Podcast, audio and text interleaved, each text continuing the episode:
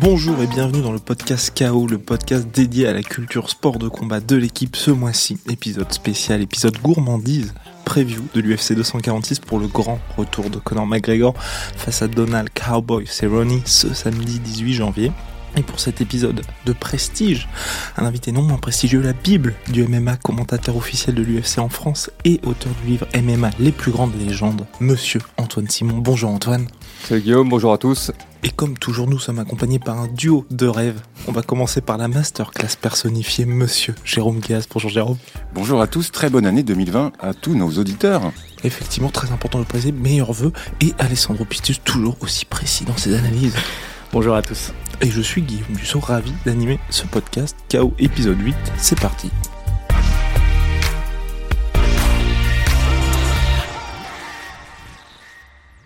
On va commencer par Conor McGregor, la situation dans laquelle il se trouve aujourd'hui. Ça fait plus d'un an qu'il n'a pas combattu, donc depuis octobre 2018 contre Habib Nurmagomedov à l'UFC 229. On peut même se dire que depuis Mayweather, on le voit plus beaucoup, plus très actif. Pour le podcast, un peu dédié à Conor McGregor et à son année compliquée en 2019, je vous invite à voir euh, l'épisode de juillet dernier avec Florian Aiglin, pardon, écrivain et auteur d'En pleine lumière. Mais là, avant de parler de tout ce qui s'est passé pour Conor McGregor sur la dernière année, c'est finalement, on en est où physiquement pour l'ancien double champion, Antoine? Alors, c'est pas la première fois hein, qu'il fait de longues pauses entre ses combats. On se souvient, euh, pour le combat euh, contre Nurmagomedov, il y a eu une longue, longue pause également. Maintenant, si l'on en croit ce que nous dit son coach John Cavana, il est dans la meilleure forme qu'il n'a jamais été. Et même Dana White nous a dit que les médecins qui avaient ausculté Conor McGregor juste avant le, le, combat euh, l'ont trouvé également en très grande forme. Alors je vous rappelle que le combat a lieu à 77 kg, donc il n'y a pas eu de cutting à faire c'est peut-être mieux pour lui, c'est peut-être mieux également pour euh, Donald Cerrone. Donc a priori, il serait au top. Et Jérôme, est-ce que tu crois ça euh, Conor McGregor, on l'a jamais vu dans cet état de forme? C'est plus de la com a priori. Bah, J'ai jamais vu aussi gros, ça c'est sûr. Je crois qu'il y a le manager de, de Kabil qui disait qu'il ressemblait à un, gros ballon. Il, a pris beaucoup de masse musculaire, il est assez impressionnant. Meilleure forme de sa vie. Euh, pour son coach, oui, ça paraît évident. Il va pas dire qu'il est, qu'il est à la rue avant le combat les médecins de l'UFC, bon, on a envie d'y croire un peu plus, mais euh, j'attends de voir surtout samedi. Et Sandro, il s'est préparé comment Conor McGregor avant ce grand retour? Bah, du coup, il s'est surtout entraîné. Euh, il est un peu, euh, on va dire, retourné back to the basic, quoi. Il est retourné en Irlande s'entraîner. Et on l'a, on l'a absolument pas vu aux États-Unis, en tout cas on l'a pas vu euh, s'entraîner aux États-Unis, donc il est retourné en Irlande s'entraîner, euh, s'entraîner, oui, sans trop faire de bruit. Surtout, on l'a pas, on n'a pas beaucoup, on, a eu que très peu d'images de ses entraînements euh, et de tout en fait. On il est resté un peu en vase clos avec avec son clan et du coup, comme vous l'avez dit, il a l'air en très grande forme. Maintenant, on verra samedi. Donc il y a eu tous ces problèmes extrasportifs en 2019 avec cette année compliquée pour lui. Est-ce que Sandro, tu peux nous faire un bref recap de ce qui s'est passé? Ouais, bah, ça va être ça va être assez bref parce qu'au niveau sportif, il y a rien à dire parce qu'on l'a pas vu dans l'octogone. Donc euh, le récap de ces phrases qu'en 2019, bah on va faire assez euh, assez vite, assez succinct aussi. Euh, il y a eu en mars 2019 à la sortie d'une boîte de nuit à Miami, il a littéralement éclaté le portable d'un fan parce qu'il était de mauvaise humeur. Il l'a il l'a balancé au sol et puis après il a, sauté dessus à pieds joie. Donc voilà, ça c'était pour la première. Ensuite, il y a eu euh, fin mars une première accusation d'agression sexuelle, une affaire qui a été sortie par le très sérieux New York Times, hein, qui, est, pas du genre à balancer des rumeurs. C'était un article très sourcé qui a fait euh, beaucoup de dégâts euh, pour l'image de McGregor. Il y a eu aussi une deuxième accusation d'agression sexuelle en octobre, toujours sortie par le New York Times. Deux faits qui se sont produits en Irlande, à Dublin. Et on a aussi, euh, en août 2019, toujours euh, à Dublin, euh, il a frappé un homme dans un bar, un homme âgé de 50 ans, parce que ce dernier avait refusé de boire un whisky, enfin le whisky que produit Conor McGregor dans un bar. Donc voilà, il lui a mis... un uppercut gauche, et le gars n'est pas tombé du bar. et le mec n'a absolument pas vacillé. Et on a euh, le petit bonus en novembre, euh, un test de paternité euh, réclamé par une, une femme qui, qui disait qu'elle qu'elle avait eu un enfant avec Conor McGregor, voilà. Et les résultats ont été négatifs. Voilà pour le résumé 2019 de, de Conor McGregor. Une belle année, maintenant sportivement, là on va revenir à ce qui nous intéresse le plus pour 2020. Donc il revient, on parle tous du retour du grand Conor, les fans espèrent le retour du grand Conor, mais avant ça il y a surtout cette catégorie des, des légers. On en avait parlé avec Mansour Barnaoui, mais à l'UFC, Jérôme, est-ce que tu peux nous en parler un peu plus? Parce que ce combat-là se déroule en welterweight, mais c'est surtout la catégorie léger qui nous intéresse. Alors la catégorie des légers, c'est pour pas mal de gens qui sont autour de cette table la plus relevée à l'UFC. Bon, on n'est pas obligé d'être d'accord. Je pense que la featherweight est l'est tout autant. Ça reste une catégorie super intéressante avec, euh, avec plein de bons combattants. Le champion, évidemment, c'est Khabib. Le numéro 2, c'est Tony Ferguson qui doit affronter euh, Khabib le 19 avril, si je ne me trompe pas. Le 18. Le 18, merci pour cette précision, Guillaume. Ensuite, on a Dustin Poirier. Justin Gagey qui est troisième, Conor McGregor qui n'a plus combattu donc depuis plus d'un an, qui est toujours ranké quatrième, et Donald Cerrone, 36 ans, vétéran, juste derrière, cinquième.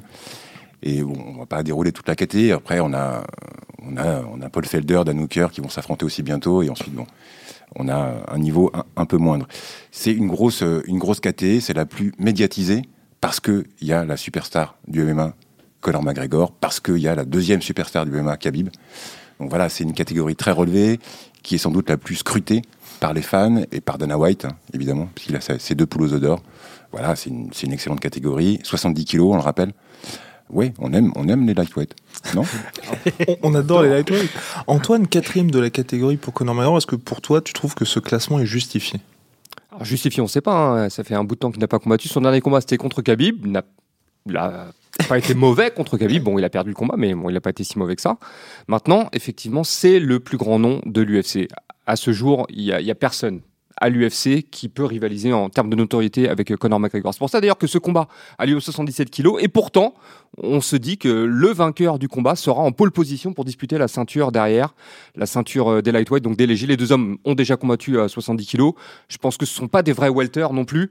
Euh, Donald Cerrone, il nous le dit, hein, quand il marche euh, tranquillement, il est déjà à 177, donc c'est vraiment le poids de la catégorie. welter. Conor McGregor, je pense qu'il doit même prendre du poids pour monter dans cette catégorie l'idée c'était vraiment de ne pas faire de cutting. Et puis euh, Conor McGregor nous a dévoilé ses plans aussi hein, pour l'année. L'idée c'est qu'il ne fait pas de cutting pour ce combat-là parce qu'a priori il aura un cutting à faire pour le mois d'avril parce qu'il sait, lui, on ne sait pas comment il sait, mais il le sait, que ou Tony Ferguson ou Khabib Nurmagomedov ne sera pas prêt pour prendre le combat en avril et lui donc serait prêt à prendre la place pour disputer à nouveau la ceinture. Et euh, Sandro, est-ce que tu penses qu'effectivement c'est la stratégie de Conor McGregor ou de l'UFC euh, de dire là on fait un combat entre deux lightweight, deux poids légers habituels, finalement on le fait en welter comme ça, ils n'ont pas à perdre du poids pour qu'ensuite McGregor soit dans les meilleures dispositions. Au contraire, il a peut-être des ambitions dans cette catégorie des moins de 77. C'est un petit peu difficile à dire, mais je, suis tout à fait d'accord euh, sur le, sur le cutting. Ça, je pense que c'est quelque chose que Connor euh, vous souhaitez, hein, parce que oui, effectivement, dans la vie de tous les jours, que ce soit Connor ou, euh, Donald Cerrone, ils sont à peu près à ce poids-là, 77, 76, 78 kilos. Mais est-ce qu'il a des ambitions chez les Walter J'ai presque envie de dire oui, je pense que naturellement, parce qu'il y a, y, y a Jorge Masvidal qui est, qui est devenu la un peu la nouvelle, euh, la nouvelle star un peu médiatique euh, du MMA cette dernière, cette dernière année. Et donc, je pense que ça donne un peu de piquant, ça doit un peu piquer McGregor parce qu'au final, dans l'espace médiatique, c'est un peu Masvidal qui a pris un petit peu la place. Donc peut-être que ça doit le titiller un peu et qu'il doit penser un petit peu à Masvidal. Après, euh, une longue carrière en Walter, je le vois, je vois pas vraiment faire une, une, carrière, on va dire, enfin continuer sa carrière en Walter, même si. Enfin, au final, Conor McGregor, il a fait deux combats en welterweight, c'était contre Nate Diaz, donc une défaite et une victoire une, victoire très compliquée.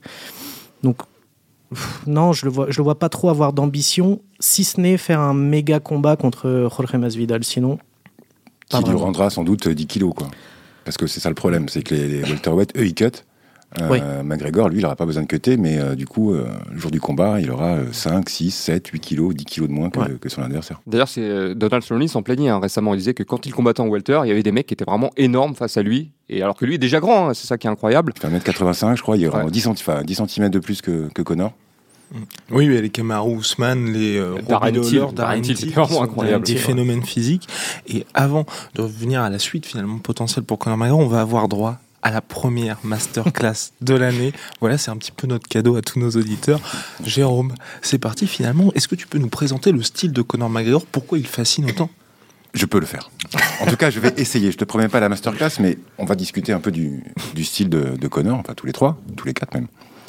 C'est déjà, avant de poser son style, c'est la méga star du MMA, de l'UFC, dans la cage, parce qu'il a prouvé, en dehors de la cage, parce qu'il est plus grand que son sport aujourd'hui, il défraie les chroniques, alors pas dans le bon sens, mais en tout cas ça joue aussi, ça participe au fait qu'il soit plus grand que son sport.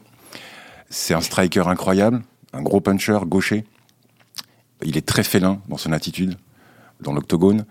Il a un relâchement des bras, des jambes, du corps, une garde ou très basse ou très haute, selon, pour bien garder la distance avec son adversaire. Il a un timing exceptionnel. Je crois que c'est vraiment ça qui fait sa grande force. Une gestion de la distance excellente et il arrive à trouver des angles. Il a un déplacement euh, très rapide et euh, très précis. Et c'est souvent comme ça qui, qui fait la différence. Une autre de ses forces et qui, pour moi, fait partie intégrante de son style, c'est la force de son trash talking. Il l'a pas fait là sur ce combat, mais il a gagné des combats juste en parlant. C'était le cas face à José Aldo. José Aldo ouais. Face à José Aldo, très clairement, il est rentré dans sa tête et euh, il l'a il battu avant le combat. Voilà, c'est euh, c'est un style unique, inimitable. Il s'est cassé les dents sur euh, sur Khabib. Bon, il était peut-être pas tout à fait prêt. Il aurait peut-être pu faire faire mieux. Voilà, c'est un style, c'est un combattant complet et, et, à la fois, je garde, le mot que je garderais, c'est voilà très félin, très très, euh, très habile dans la gestion de la distance et, euh, et, dans le timing. Donc maintenant que nous connaissons parfaitement Conor McGregor et que 2020 doit être l'année de son retour, Antoine, toi qui as assisté, qui a été au premier horloge pour voir finalement euh, toute cette montée en puissance et ce run complètement fou, est-ce que, sachant, connaissant son style, est-ce qu'il peut redevenir le même, celui de 2015-2016, où il semblait véritablement inarrêtable? Ah, Parce qu'on est d'accord, hein, on veut tous revoir le Conor McGregor qui va affronter Eddie Alvarez. Absolument. Je pense que c'était le meilleur ouais. Conor McGregor qu'on ait vu euh, dans l'octogone. Maintenant, il y a eu ces longues absences, il y a eu ces, euh, combats un peu en demi-teinte. Je pense notamment au combat contre Khabib, hein, où on attendait beaucoup de lui et finalement, là, il nous a un peu déçus. Soi-disant, il s'est préparé comme jamais. Il a retrouvé effectivement sa vista. Il est toujours aussi rapide. A priori, hein, même s'il combattra 77 kilos, on l'a vu. Tu l'as souligné tout à l'heure, hein, Jérôme, il est un peu plus épais qu'à l'accoutumée. Alors, la question qu'on peut se poser également, c'est au niveau du cardio. D'après son coach, il peut tenir jusqu'au quatrième, cinquième round. Pourtant, dans sa carrière, euh, il ne s'est jamais imposé avant la limite dans le quatrième ou le cinquième round. Voilà, c'est toujours euh, très tôt dans le combat, ou alors par décision. On se souvient euh, le deuxième combat contre Ned Diaz ou le combat contre Max Holloway, il me semble. Ouais, c'était trois rounds. Ouais, c'était trois rounds. Ouais. ouais. mais bon, c'est oui, 15 minutes quand même. Complètement. voilà. Je pense que Conor McGregor, il a beaucoup de choses à, à mettre en avant. Il a beaucoup beaucoup de pression également sur les épaules. J'imagine que lui en joue hein, de ça. Il aime beaucoup avoir la pression. Maintenant, euh, on a souligné tous les points forts du style de Conor McGregor. A aussi quelques points faibles. Et il s'avère que sur ce combat contre Donald Cerrone, les points faibles qu'il a mis en exergue lors de ses combats perdus, notamment, eh ben, ça ne devrait pas être un danger pour lui dans ce combat contre Donald Cerrone, parce que les adversaires euh, qu'il a affrontés par le passé face auxquels il a perdu avaient des styles complètement différents. Maintenant, Donald Cerrone a un jeu très complet et euh, il pourrait, j'imagine, créer la surprise en, voilà, en changeant de niveau, par exemple, en, en imposant distance longue avec ses jambes. On sait qu'il a de longues jambes, même si les deux hommes ont quasiment la même allonge. Je crois que même McGregor a un peu plus d'allonge que Donald Cerrone. Tout dépend en fait du McGregor qu'on va retrouver sur ce combat, et ça reste une inconnue malgré tout. Donc ce sera à suivre samedi 18 janvier, Las Vegas, Nevada. Antoine y sera, attention. Et euh, McGregor avait dit après sa victoire contre José Aldo, la précision bat la puissance et le timing bat la vitesse. Est-ce que pour toi, Sandro, ça et son style font qu'il a besoin d'être hyper actif, hein, très actif dans la cage pour justement pouvoir dominer ses adversaires et être en compétition avec le plus haut niveau? Oui, bah de toute façon, ça a toujours été son style. C'est pas quelqu'un qui subit un, combat, c'est lui qui donne le tempo. Sinon, bah, on voit bien que quand c'est pas lui qui donne le tempo, bah, ça fait deux défaites. En tout cas, à l'UFC, c'est ce qu'on a vu quand il a pas donné le tempo. En tout cas, contre Nate Diaz, quand il a pu donner le tempo, ça s'est terminé en défaite. Et contre euh, Khabib, il a, jamais vraiment donné le tempo puisque Khabib était au-dessus. Donc oui, effectivement, c'est quelqu'un qui a besoin d'être hyper actif dans la cage. C'est lui qui doit mener, mener la danse, tout simplement. Et je pense que contre Cerrone, il aura, il aura de quoi mener la danse, même si ça va être un adversaire assez coriace, pour plein de raisons qu'on va sûrement évoquer un petit peu plus tard. Mais je pense que oui, il va, il va, il va prendre. En tout cas, il, je l'imagine pas rentrer dans la cage et être statique, ne pas faire grand chose et pas tenter grand chose. De toute façon, c'est pas son style.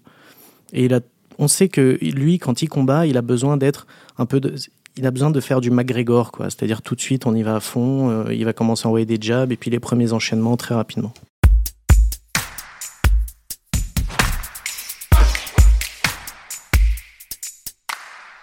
En 2019, c'était l'année des déboires extrasportifs, des négociations avortées avec l'UFC, parce que rappelons qu'on avait discuté de ce combat potentiel avec Cerrone en janvier 2019, finalement ça ne s'était pas produit.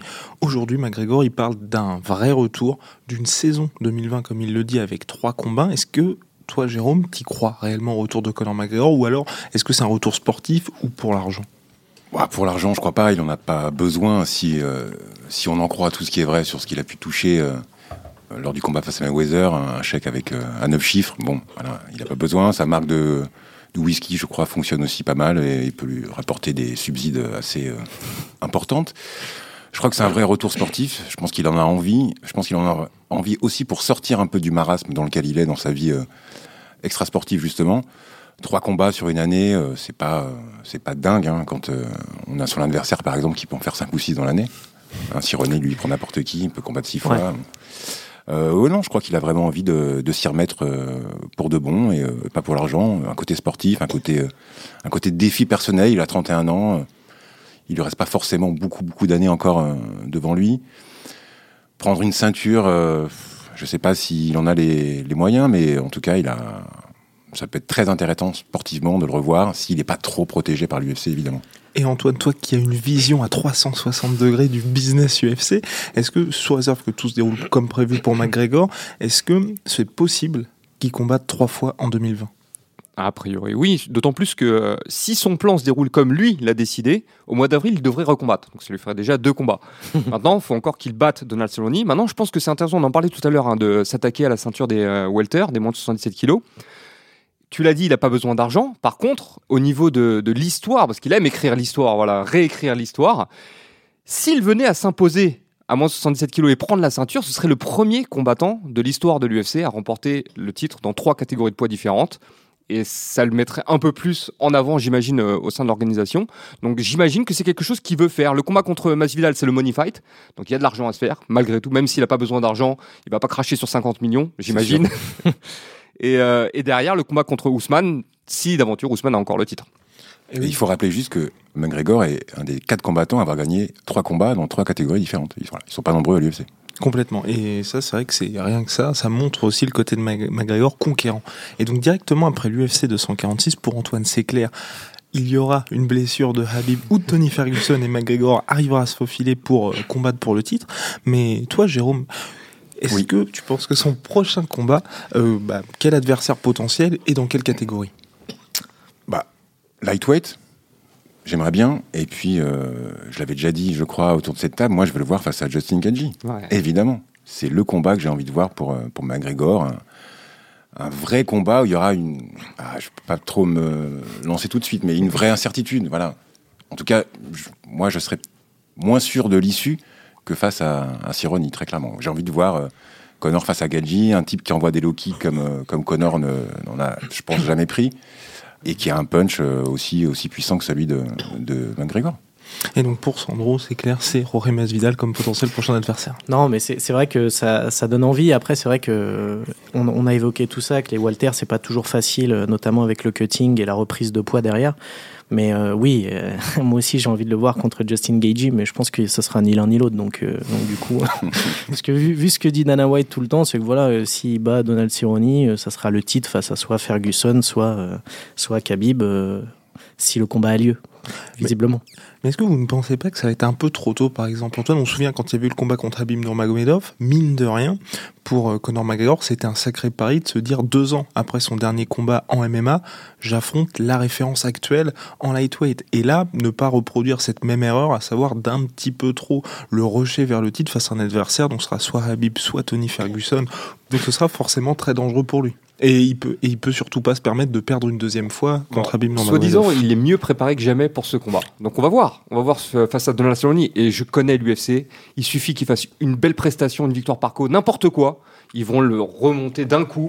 Euh, une n'importe quelle victoire, même une victoire par décision, ça suffirait à Connor pour disputer n'importe quelle ceinture qu'il veut à l'UFC. Et on se souvient, c'est ce qui s'était passé d'ailleurs lors de sa victoire étriqué pour Sandro face à Nate Diaz. Juste après, il avait eu le title shot en lightweight contre Eddie Alvarez. Donc on a vu Conor McGregor, comme tu l'as très bien précisé Antoine, afficher ses ambitions pour la catégorie, euh, bah, pour les trois catégories aujourd'hui, puisqu'il veut justement détenir cette troisième ceinture chez les welter. Est-ce que pour toi, Jérôme, c'est réaliste de vouloir devenir le premier champion dans trois catégories différentes? Et surtout de monter là alors le vouloir, c'est une chose. Réaliste pour Connor, j'ai j'ai beaucoup de mal à, l'envisager. En welterweight euh, ou mi-moyen, c'est compliqué. Il y a Kamaru Ousmane qui est, qui est un monstre, qui euh, semble très très loin pour l'instant de, de, du, du niveau de Connor. Et en welterweight, surtout, il y a, il y a d'énormes lutteurs. Connor n'est pas un lutteur. Alors même s'il est fort en anti-lutte, c'est quand même pas sa spécialité. Au sol, il est aussi limité, il défend mieux qu'il n'attaque, Qu'il peut créer euh, la soumission. Donc pour moi, ça me paraît, euh, ça me paraît compliqué d'envisager une, euh, un titre en- chez les Walters. Et puis chez les Walter, il n'aura pas la puissance de frappe qu'il avait euh, chez les featherweight, donc chez les poids plumes, ou chez les légers. C'est beaucoup plus dur de mettre KO son adversaire d'un coup, euh, un adversaire qui fait 90 kg le jour du combat, qu'un adversaire qui en fait 70 ou 75. Et surtout, on l'a vu contre Ned Diaz, même si c'est Ned Diaz avec sa capacité de récupération assez énorme, il avait- il n'avait pas réussi à justement le sortir du combat dès les premières rounds. Et donc, ça avait été la première fois, il s'était un- incliné par euh, soumission, et la deuxième fois, il s'était imposé par décision.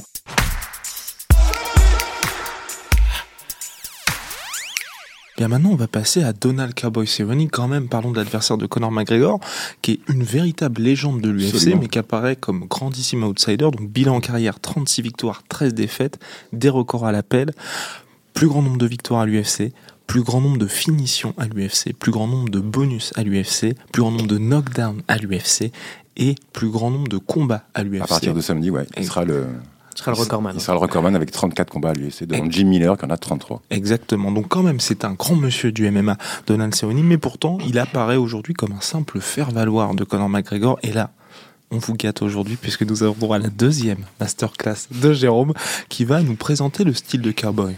Alors tu l'as très bien dit, Guillaume, c'est une légende de son sport, une légende de l'UFC. C'est un combattant très complet, à la fois en striking. Alors il vient du kickboxing, il a une carrière assez extraordinaire. Je crois qu'il est quasiment invaincu, il a une seule défaite en kick. Il a fait du Muay Thai aussi. Il est ceinture noire de Jiu-Jitsu brésilien. Voilà, il est vraiment complet. Il s'est frappé euh, à tous les niveaux. Il peut mettre des KO avec les poings, avec les pieds, avec les genoux, par soumission. Il varie très bien les zones de frappe. Il est très technique. Voilà, c'est vraiment un combattant complet.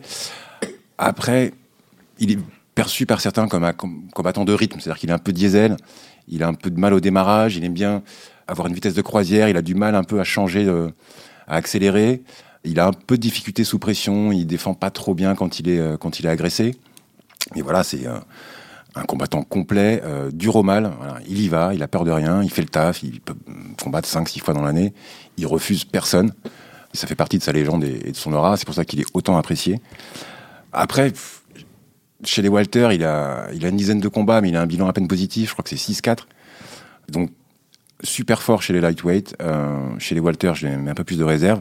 Ça reste un, un excellent combattant, spectaculaire, beau à voir. A priori, il a tous les, il a tous les éléments pour faire une, une belle opposition euh, face à Connor.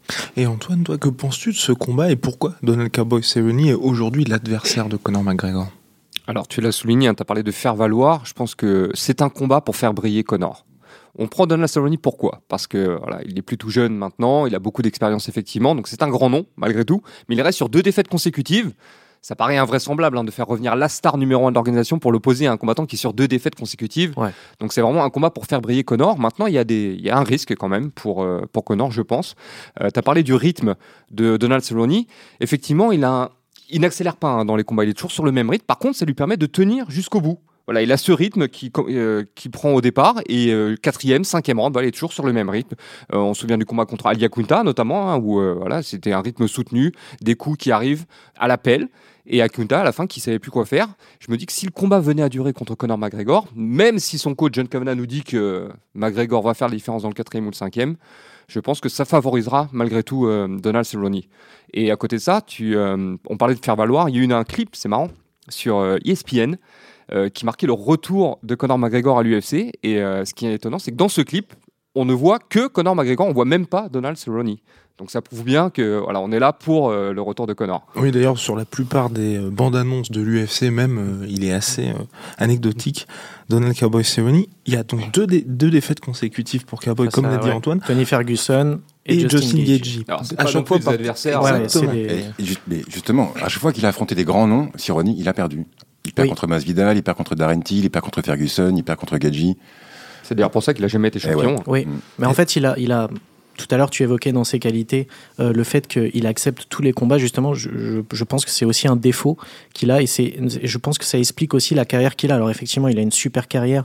C'est vraiment, comme tu l'as dit, un dur au mal. Euh, Tu peux le prévenir une semaine à l'avance. Oui, tu vas devoir affronter euh, ce, combattant-là qui est, un, danger total, qui se prépare depuis six mois, euh, voilà, et qui a eu son adversaire qui a déclaré forfait une semaine avant. On va lui dire, on va lui dire, bah, est-ce que tu veux le remplacer? Il va dire oui tout de suite alors que la plupart des autres combattants diront non.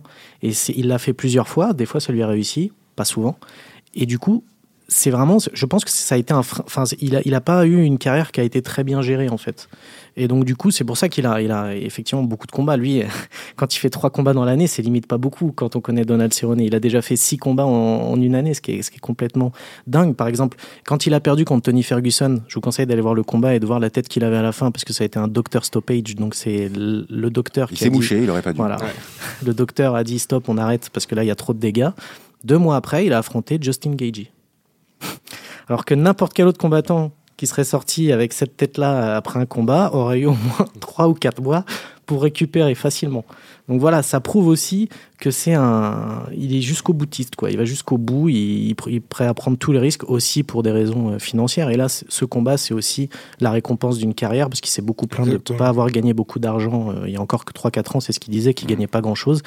Et là, aujourd'hui, bah, il, va, il va pouvoir euh, ramasser un, un bon petit pactole. C'est le cadeau du président de l'UFC, Dana White, à Cerrone, qui a quand même souvent sauvé la mise à D'ailleurs, l'organisation. même Sans nom. l'UFC, je rajoute un dernier truc, l'UFC a même dit à un moment, ouais, il va falloir que tu te calmes, euh, arrête de prendre des combats, machin. C'est même eux qui lui ont dit, ok, bah là, tu vas faire une pause, parce que là, c'est... D'ailleurs, là, il, il a eu le temps de bien récupérer après Gaethje, là. Complètement, c'était après sa défaite contre Masvidal, c'est quand on se disait euh, ça y est, il, il va peut-être faire un run vers le titre chez les welterweight, mais il avait eu un duel âpre contre Matt Brown en décembre, Ouais. en janvier, il était revenu contre Masvidal, défaite par KO. Jérôme, est-ce que tu penses que Donald Cerrone est en déclin? Parce que c'est vrai qu'il y a ces deux défaites par TKO, mais n'oublions pas, ce sont Justin Gagey et Tony Ferguson. Je pense qu'il est clairement en déclin. Tony Ferguson était largement au-dessus. Gedji, s'il avait été en, forme, peut-être que ça aurait pu se, être un peu plus équilibré. Sandro l'a très bien expliqué, il est revenu trop vite face à, face à. Euh, bon, c'est difficile de, de le dire après coup, mais ouais, je pense que Sironi est en déclin. Il ne reste pas beaucoup de combats, il a écrit sa légende. euh, là, il va rester a priori sur trois défaites consécutives, donc il devrait sortir de l'UFC. L'UFC, pour service rendu, va le garder, bien évidemment, lui proposer un autre combat, un peu plus à sa, à sa portée, mais ouais, c'est la, c'est la fin de- du cowboy.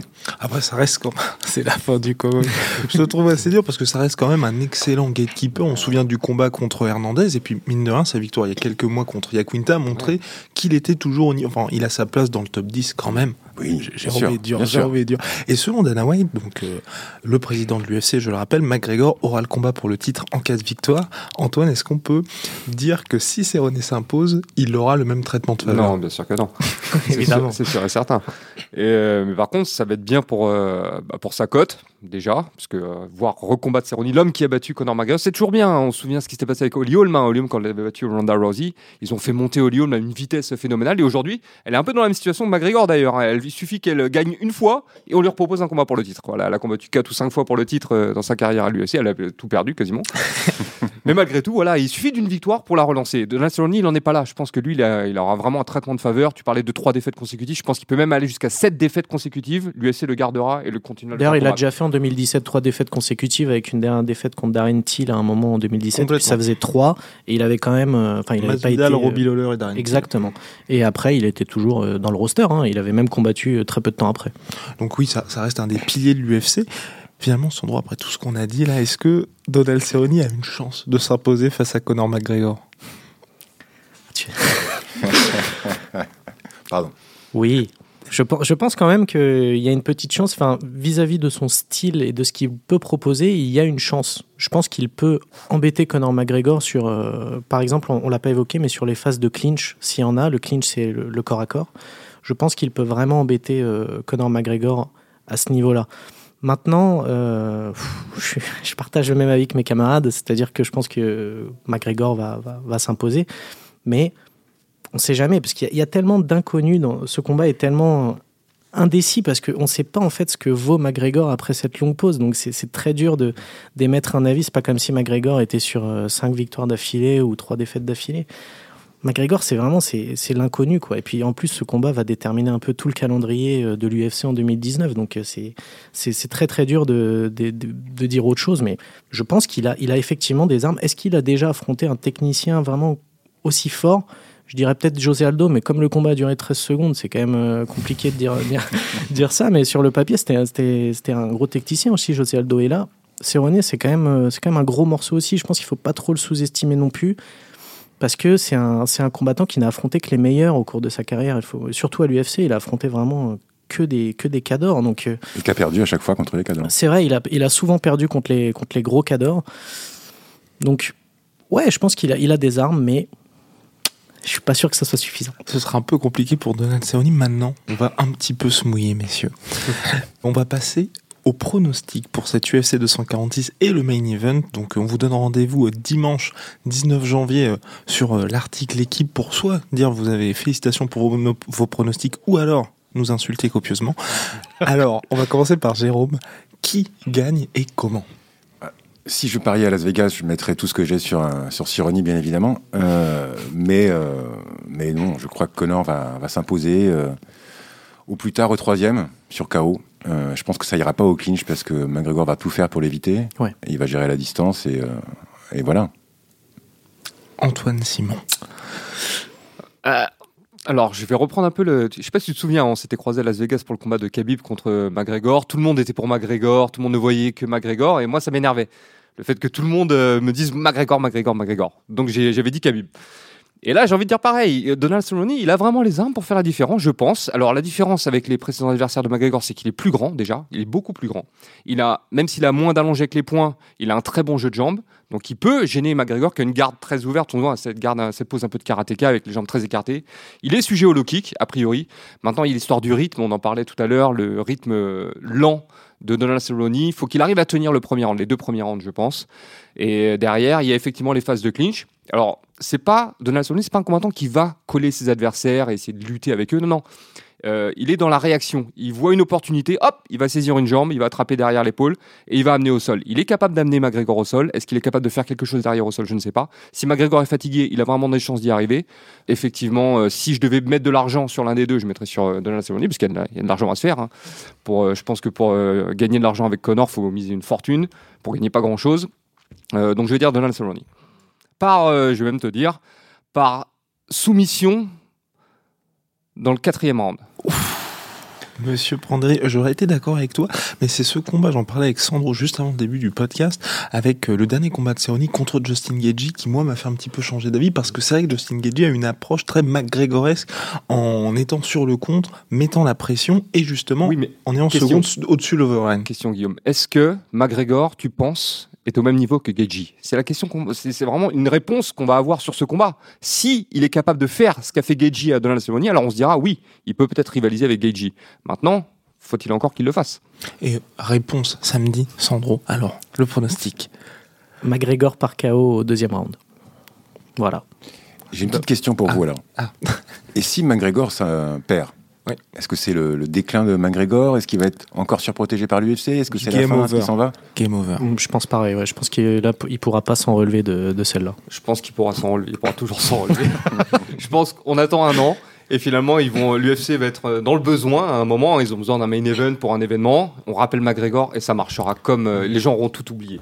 On se souviendra que de McGregor euh, des, grandes, des grands joueurs. Moi, je pense aussi qu'il pourrait revenir, mais c'est plutôt, on va dire, sur tout ce qui est image. Parce que c'est vrai qu'entre Proper 12, Auguste McGregor, sa, sa marque de vêtements et tous les business qu'il a autour, ça joue énormément là-dessus, sur le côté Conor McGregor, le champ-champ, celui qui est quasiment imbattable. Et donc, forcément, s'il perd contre Cowboy Cerrone, les ventes, à mon avis, s'effondreront et Ok, il reviendra sportivement, il y aura toujours ce gros salaire à la clé, mais c'est vrai que pour le reste, ce sera un peu compliqué Pour lui. je pense que pour sa crédibilité, ce sera, ce sera vraiment très compliqué.